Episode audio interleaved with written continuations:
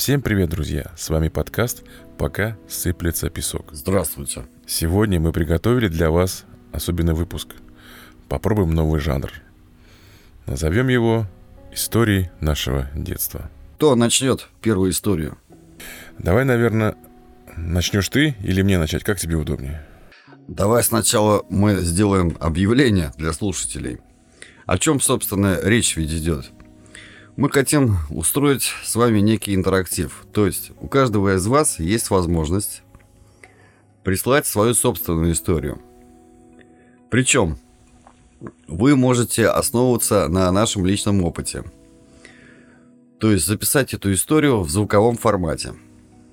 В частности, мы это делали в самом начале на диктофоны, на цифровые. Дальше экспериментировали с диктофоном телефона – и вот сейчас мы делаем это на нормальные путные микрофоны, э, подсоединенные к компам. И вот с них мы их записываем, потом вычищаем звук. Если вы хотите, вспомните что-нибудь такое любопытное, интересное и желательно смешное, запишите эту историю. Можете сделать не один, а пару дублей и прислать их нам. Куда? По всей вероятности, мы, наверное, e-mail, что ли, дадим. А, или ты хочешь такое? сказать, как мы будем контактировать? Ну, для контактов у нас теперь появилась еще одна площадка. Мы можем реагировать на ваши комментарии у нас в Инстаграме, пока сыплется песок. Еще на площадке ВК ВКонтакте мы открыли сообщество «Пока сыплется песок», на котором также выходят наши подкасты, на котором вы можете писать, присылать свои файлы, присылать свои комментарии, делиться своим мнением. То есть, получается, либо ВК, э, либо Инстаграм, мы можем всегда выйти с вами на связь. Если вы считаете, э, что записать звук для вас слишком трудно, проблематично, вы можете нам написать, рассказать просто. Мы постараемся ее озвучить.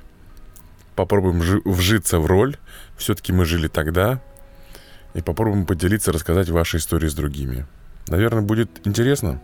Нам пока сложно предположить, сколько историй вы пришлете, но мы в итоге постараемся отобрать из них самые лучшие – Возможно, это будут все, а возможно, это будет всего 3-4. И выложить их в подкаст. И вы сможете сами себя послушать и дать послушать своим друзьям и знакомым. А главное, получить реакцию окружающих. Ну, давайте я начну. Итак, жара, июль, 1979 год. Окраина города Казани, улица Космонавтов, район старого аэропорта, в коем я жил. Напомню еще раз, что это такой открытый военный городок. По большей части проживают военные и их семьи. И вот в эту жару три наших девчонки, жительницы нашего дома, наши одногодки, решили поиграть в куклы. Вышли на улицу, и вот палит солнце, реальная жара под сороковник. И подумали они, что лучше куда-нибудь удалиться. В подъезде как-то не камильфо с куклами играть. Куда? В аэропорт. Пролезли они под колючей проволокой, заходят на это летное поле, и там стоит вертолет Ми-8. Они сначала около него потусовались, потом кто-то из них подогадливее говорит, а давайте в вертолет зайдем. И на их удивление вертолет оказался открыт. То есть они спокойно зашли внутрь. Вот там где-то, не знаю, на задних, видимо, рядах присели в эти кресла. Сидят, играют в куклы. Очень такая романтическая обстановка. И тут вдруг в разгар игры они слышат мужские голоса. А это к вертолету идет экипаж. Двое или трое, я вот этого, к сожалению, не знаю, летчиков, пилотов. Те, соответственно, такие притихли, затаились и спрятались. А летчики открывают вертолет, ни сном, ни духом, садятся, включают всякие там тумблеры, заводят машину свою, взлетают и летят. А надо сказать, что грохот у вертолета, у его двигателя очень сильный, и вот эти все какие-то их всполохи и крики этих девчонок совершенно не слышны экипажу. При этом вертолет совершает технический рейс, который заключался в облете нефтепровода, который из республики Татарстан тянулся аж до Башкирии, до соседней республики. Ну, то есть расстояние порядка 300 с лишним километров, если даже не больше. То, кажется, больше получается. Все это время барышни с куколками сначала молча перемигивались, не зная, что делать в испуге, а потом просто начали кричать, но их тоже никто не слышал. Наконец-таки они нарисовались перед летчиками. И вот такая внештатная ситуация сложилась на борту. А улетели они уже к тому времени в ту самую Башкирию. В это время, как говорится, в Гринпинской трясине, тот самый наш двор с нашими дружными детишками, их мамаши, соответственно, их ищут, куда пропали девчонки. Нас, дружных таких пацанов, сыновей офицеров, собирают в такую группу и говорят, так, все расходимся по соседним дворам, улицам и ищем наших девчонок. И вот мы, значит, ходим там, здесь, у кого-то что-то спрашиваем, никто про них ничего не знает. Итог. Наконец нас кто-то останавливает из взрослых и говорит, все, нормально все, не надо никого искать, они нашлись. То есть летчики по прибытию на место Башкирия доложились, вот такая ситуация внештатная. И проходит, ну, часа, наверное, 4. И вот их встречал, наверное, весь двор. Приехала белая «Волга», машина, какого-то, видимо, большого босса, вот, которая всю эту вот банду с куколками привезла обратно домой. Вот такая история кукольная банда твоя. Я хотел сказать, что я смотрел как-то фильм, где девчонки точно так же сели в вертолет и улетели. Но это был какой-то северный край, это было или Финляндия, или Норвегия, что-то такое. И они действительно улетели, и там была гораздо более трагичная история. Они оказались в каком-то замерзшем то ли поселке, то ли каком-то метеостанции непонятной. В общем, похожая история. Это я к тому, что такое может быть. Че, что потом с девчонками-то сделали? Родители ничего не наругали? Ну, я так подозреваю, конечно же, наругали, учитывая, что все-таки проступок-то, так сказать, серьезный. Залезть в вертолет, еще улететь, доставить такие нервики, причем не одним родителям, а, соответственно, всему двору. Ну, там другие мамы переживали, не знамо как. Ну, в общем, сам понимаешь, все это так серьезно. Ну, вертолет залез, конечно. Я понимаю, пацаны, я бы это понял, но девчонки, конечно, это такой залет серьезный. Вот поиграли. Ну, все обошлось, да. Ну, зато полетали. Да. Давай я сейчас свою расскажу историю. Э, история на меня произвела неизгладимое впечатление. Я помню ее до сих пор. Смотри, я, как ты, дат не помню, потому что все было сумбурно. Но это был шестой или седьмой класс, что-то такое. Э, мы отдыхали летом на Волге. Недалеко от Казани. Такое место есть, Боровой Матюшино.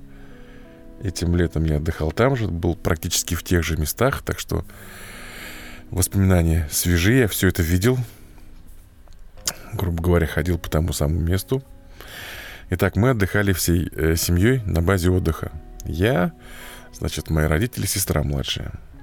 Все было здорово, все было классно. А, хочу сразу отметить, развлечением для мужчин на базе отдыха было два. Бильярд, который там стоял, и на него была постоянная очередь, и рыбалка. Батяня мой был рыбак. Ну, такой, не сказать, что профессиональный, но никогда не пропускал возможности сходить на рыбалку. А, это я сейчас понимаю, что тогда рыбалка была рыбалка. То есть это не просто сходить там с удочками, посмотреть что-то. Мужики уходили утром, часа в два, наверное, брали на прокат лодку, э, выезжали на Волгу. Улов в килограмм 10-15 считался нормальным. Ну, то есть ты представляешь, что 10-15 килограмм рыбы мужики наловили и привозили домой. Я помню, отец, когда вылавливал, он привез сазана, мама его чистила, и у него была чешуя – Чешуя размером была с пятикопеечную монету. То есть, ты представляешь, это здоровая рыбина была такая вот. И вот, э, значит, история. В какой-то из дней, я не знаю, почему, не знаю как, э, меня отец говорит, все, завтра поедешь со мной на рыбалку.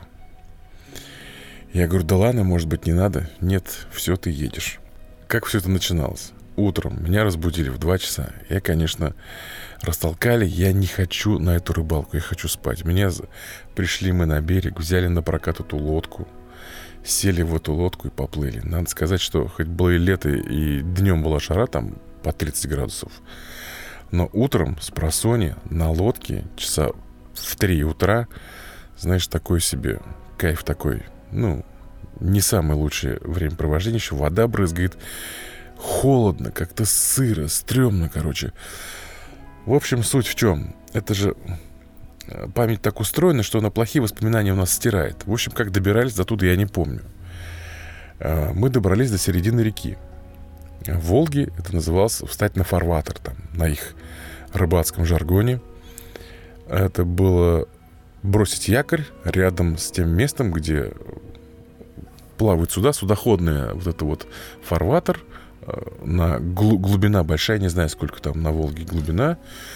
Ну, тогда старики говорили в аулах, что-то там вообще много, там 20-30 метров, может быть, я не спорю. И вот мы встали э, рядом с фарватером судоходным, расчехлили, значит, свои удочки, что-то там такое, и начали ловить рыбу.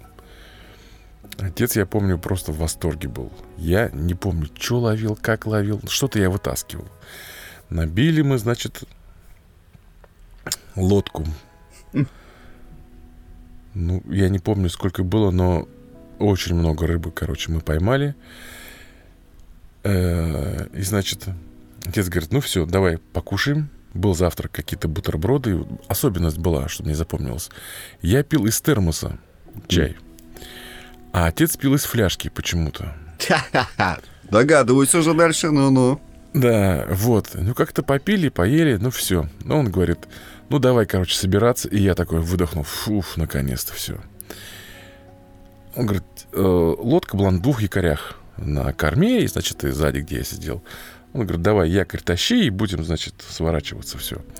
Это я, я радостный, тащу этот якорь поднимаю, поднимаю, поднимаю. А якорь это был самодельный. Якорь это несколько крюков амбарных, сваренных. Ну, просто как бы такое вот усиление было для того, чтобы лодка не могла уплыть. И тут, значит, я беру этот якорь в руки, он мокрый, скользкий, я совершаю первую ошибку. Я бросаю его. Мне что-то мне нахлынуло, я взял его, просто его бросил в лодку. И якорь своим одним крюком пробивает, короче, борт лодки. Резиновый, да? А, не Нет, резин? не резиновая, была такая фанерная, фанерная лодка, она называлась, кефаль, по-моему, что-то такое. Угу. Короче, он пробивает э, ширина, да, в длину, наверное, сантиметров 7-8 дырка, шириной сантиметра 2-3. То есть такая вот лопасть, она пробивает такую прямоугольную дырку, и якорь там застревает. Я смотрю, короче, и прям вижу, как капелька воды из этой дырочки, а там, ну, вплотную вбит в якорь, короче, в эту лодку, и такая капелька воды просачивается. Ну, я думаю, ну все, капец. И вторую, Саш, ошибку я совершаю сразу же. Я беру и дергаю этот якорь. Mm. Вытаскиваю. Mm-hmm. Он не сразу вытащился. Я его вытащил, и оттуда хлынула вода. Я ложусь, пытаюсь рукой закрыть эту дырку, значит. Вода бежит, у меня ничего не получается. Отец такой смотрит на меня откуда-то в лодке вода. Ну, это же... Он смотрит, смотрит, потом он понимает, что к чему. Начинает ругаться и все прочее, прочее. И я был в таком шоке. Значит, поднялся ветер. Э, волны пошли. Тут течет. И, значит, и отец почему-то сказал такую фразу. Ты знаешь, говорит, во время русско-японской войны, mm-hmm. когда наши моряки умирали, они вставали все и пели песню. Я говорю, я нет, не знал такое. Ну ладно, говорю, давай, говорит, будем собираться. Ну там, я не цензурую слова. Убираю. Значит, он садится на весла. А, дырка была рядом с ним. Я лежу под его ногами. Одной рукой затыкаю эту дырку ладонью. Другой рукой пытаюсь консервной банкой вычерпнуть в воду, бросая за борт. Отец с двумя ногами надо мной. И, значит, если бы я был бы сейчас режиссером, я бы снял это так, это, знаешь, вот а, посреди Волги плывет лодка, не сидит такой пьяный рыбак, у него под ногами сын, он плывет изо всех сил и орет песню «Врагу не сдается наш гордый варяг». Мы плыли минут 15-20. Я помню каждую минуту, как мы плыли. Мне было так страшно. Я реально испугался, потому что мы, я, стоит мне на секунду ослабить руку, вода начинает хлестать сильнее. И отец еще поет. Тут это все, тут вода. Я лежу, вот у меня половина лежит в животе, половина живота лежит в воде. Я пытаюсь что-то вычерпать все. Мы еле-еле, короче, догребаем до этого места, где мы брали лодку на прокат. И отец такой на меня смотрит. Ну, это, говорит, все фигня. Сейчас, говорит, будет самое страшное. Я в шоке, говорю, а что такое? Сейчас, говорит, нам нужно сдавать лодку. Лодку мы брали на прокат. Mm-hmm. А, соответственно, там, если какое-то повреждение, нужно платить там в трехкратном, четырехкратном размере. Ну, то есть он сказал, ну, там, мы, говорит, на рублей на 80, на 90 мы с тобой попадем. Mm-hmm. Надо отметить, что тогда зарплата была 100-120. То есть это почти всю зарплату ты отдаешь. Mm-hmm. Приплываем. Он сразу берет фляжку, идет к этому мужику, который лодки выдает, что-то с ним долго э, разговаривает. Я бегом беру ножик. Там были такие склады разбитых, сломанных лодок. Я пытаюсь отковырить оттуда слой фанеры, краски, для того, чтобы это все принести и как-то залепить, что-то сделать, чтобы этой дырки просто не было видно. Я кое-как доковырялся, кое-как какими-то ветками, какой-то смолой, что-то обмазал. Это был, короче, кромешный ад. Но мы лодку сдали, никто ничего не заметил. Mm-hmm. Мы запомнили ее номер. Я сейчас, как, как сейчас помню, 413. Эту лодку больше я никому не рекомендую брать. Сами мы ее больше не брали. Вот такая вот история. Да. Романтика дальних странствий. Мы, мы научились штопать паруса и закрывать пробоины телами. Из всего отпуска я запомнил только вот это. Не знаю почему. Ну, и как, да, как, как ты, наверное, понял, я не очень теперь люблю рыбалку. Ну, я понимаю, после такой драматической истории, конечно, впечатление на всю жизнь. Друзья, если у вас свои истории веселые, интересные, пишите нам или э, в группу ВКонтакте, или э, на наш Инстаграм, пока сыплется песок. Нас очень легко найти. Просто вбивайте в поиск, пока сыплется песок. Мы там одни такие. Я узнавал больше ни у кого, ни в Инстаграме, ни ВКонтакте песок не сыплется. Э, да, нас найти очень просто. Пишите, выходите на связь, мы с удовольствием выслушаем вашу историю. Если вам будет удобнее, мы сможем ее рассказать сами. Если вы захотите, вы сможете ее надиктовать на телефон или спросить у нас совета в комментариях. Мы расскажем, как это лучше записать. Ждем ваших историй, уважаемые слушатели. Ну, а на сегодня все. До новых встреч. С вами был подкаст «Пока сыплется песок». Удачи!